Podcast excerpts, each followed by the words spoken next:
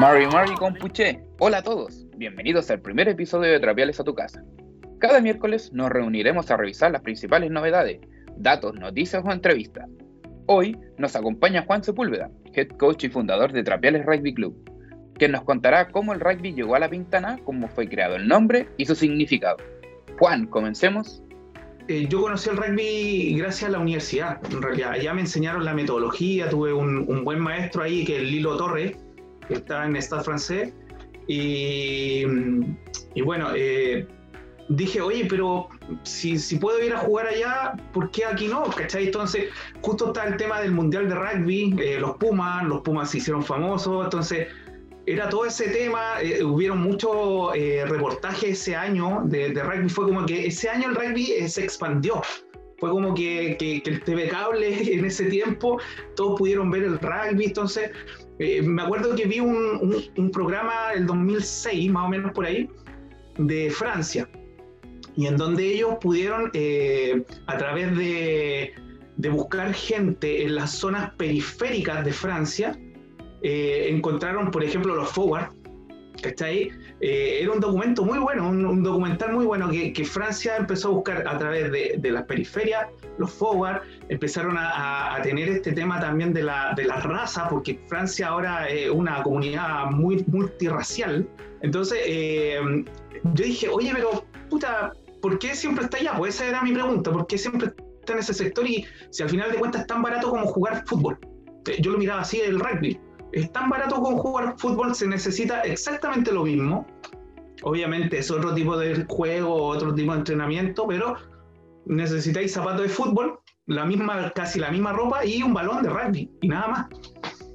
Entonces, bueno, yo ahí eh, llevaba ya un año trabajando en taller en la Municipalidad de La Ventana y le ofrecí este proyecto al, al alcalde en ese tiempo y él le gustó, le gustó el proyecto eh, un proyecto muy humilde, un par de hojas. Y bueno, lo conversamos eh, y él dijo, ya, démosle con el rugby. No teníamos nada, yo llegué con una mano adelante, una mano atrás, un par de balones míos y un par de conos. Eh, obviamente estaba remunerado. Y empezamos a hacer el boca a boca. Yo traje tres familiares, me acuerdo encima era un equipo casi familiar, unos sobrinos, unos primos, y ellos empezaron a invitar a sus amiguitos y todo, y ahí se empezó a, derramar el tema, y éramos 10 el primer mes por lo menos, y después se fueron agregando más, obviamente con una buena promoción, yo me acuerdo que hice el, el primer semestre un puerta a puerta, de hecho, casa por casa, empecé a entregar flyers hechos por mí, a decir, oye, estaba el taller de rugby, no estaba el tema de las redes sociales tan potentes como ahora. En ese tiempo había Fotolog, de hecho. Llegaron estos cabros y eh, yo vivía muy cerca de un colegio que, trabajo actualmente, ¿ya? Y atrás hay un jardín que es mapuche, ¿cachai? Entonces primero nos íbamos a llamar los toros, los toros de la pintana. ¿Cachai? Y después empezamos a ver, ¿no? Pues están los toros de Quillota, los toros de Colina, hay unos toros, creo, en el sur, creo, no, por, Temuco, si no me equivoco, o un lugar para el sur. Entonces dijimos, no, hay muchos toros, ¿cachai?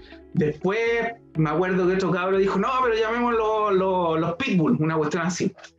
Y dijimos, no, nos van a muy flight el nombre, ¿cachai? Entonces empezamos a buscar y un chico me dijo, oye, ¿y si buscamos algo de, de mapuche? Y bueno, yo ahí empecé a investigar y claro, la Pintana también tenía un tema que eh, los mapuches son muy aceptados, la Pintana es una de las comunidades más grandes mapuches que, que existen en Santiago, eh, hasta en ese tiempo, no sé ahora.